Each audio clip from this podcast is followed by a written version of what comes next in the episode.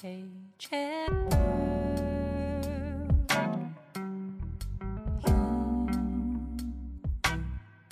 So uncomfortable.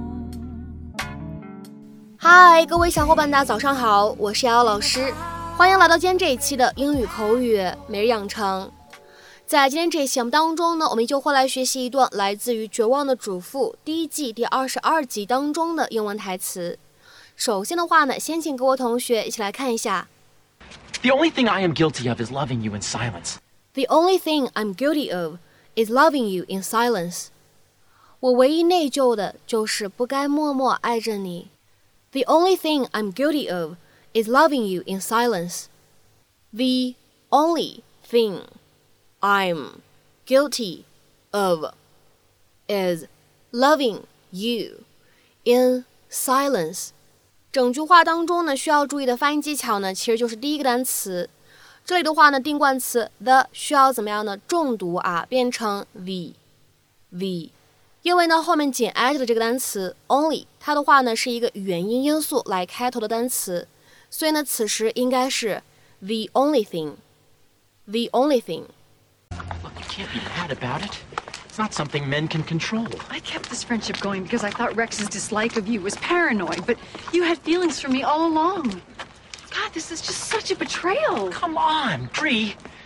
The only thing I am guilty of is loving you in silence. Well, you shouldn't be doing that. In case you've forgotten, I'm married. 今天节目当中呢，我们来学习一个非常简单的短语，叫做 in silence。in silence，一起来看一下它的意思，表示沉默的，不发出声音的 ，without saying anything。下面呢，我们来看几个例子。第一个，The four men sat in silence。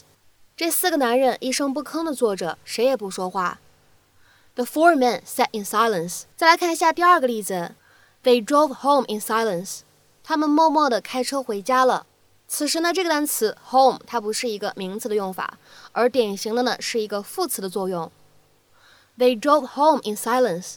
下面呢，再来看一下这样一个例子：They stood in silence。他们默默站着，或者说呢，他们站着，谁也不出声。They stood in silence。下面呢，我们再来看一下今天节目当中的最后一个例子：He's not one to suffer in silence。他不是那种默默承受的人。那么此时呢，例句当中的 to suffer in silence 就指的是 to suffer without telling somebody。He's not one to suffer in silence。那么在今天节目的末尾呢，请各位同学尝试翻译以下句子，并留言在文章的留言区。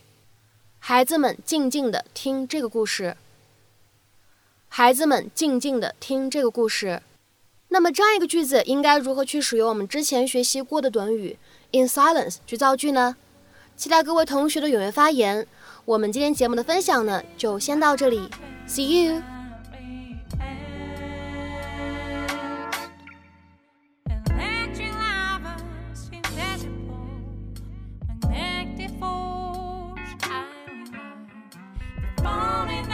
from my dreams they because.